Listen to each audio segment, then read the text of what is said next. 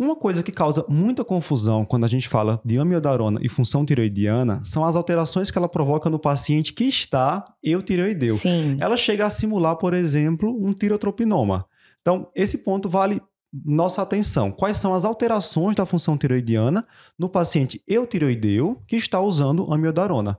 E aí, quando a gente discute isso, geralmente tem uma classificação em alterações mais precoces, nos primeiros três meses, e alterações mais tardias, ali entre três e seis meses, né? Isso. O que a gente vê nos primeiros três meses é uma elevação do TSH, acompanhada também de uma elevação de T4 total e T4 livre, com redução do T3 e aumento do T3 reverso. É, isso por aquilo, né? Que a gente, assim, é só pensar, né? Ah, aquela tireoide está meio bloqueada, eu também inibi a D1, então acaba tendo uma maior proporção de T4 em relação a T3. E como eu inibi, de certa forma, pelo efeito Wolff-Chaikoff, se eu tenho um eixo íntegro, o eixo tende a, a tentar compensar isso, então aumenta o TSH. Mas a, assim, mais do que falar sobre esses achados fisiológicos nos primeiros três meses de uso, o mais importante que eu acho é orientar para que isso aconteça na maior parte dos pacientes e como você falou, se o paciente não tiver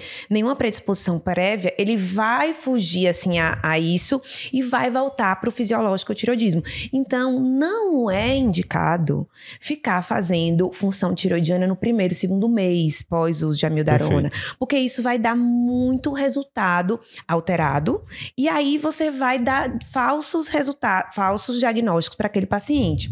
Então, assim, nesses primeiros até os três meses, se não houver uma clínica não peça função tiroidiana do seu paciente que vai começar a amiodarona, porque fatalmente ele vai estar ali naquele período ainda de adaptação. Perfeito.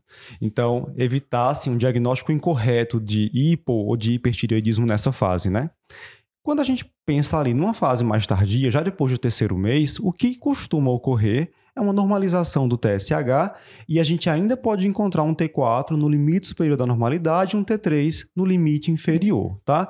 Eu acho que assim, talvez este seja o principal ponto do podcast, considerando que a gente tem muita gente que não é endócrino e acompanha a gente nas redes sociais, porque isso vai evitar vários encaminhamentos desnecessários, né? exames sem necessidade e também encaminhamentos sem é, necessidade. Então é importante essa, essa mensagem, né? Que, óbvio, se o paciente apresentou sintoma, você vai pedir, mas não ficar pedindo de rastreio nesses primeiros meses, dois, três meses, e após esses três meses pode ter essa alteração que você comentou, um T4 livre ainda discretamente aumentado ali no tecido superior da normalidade, mas assim, limítrofe normal e um T3 um pouquinho a mais abaixo, mas também limítrofe normal.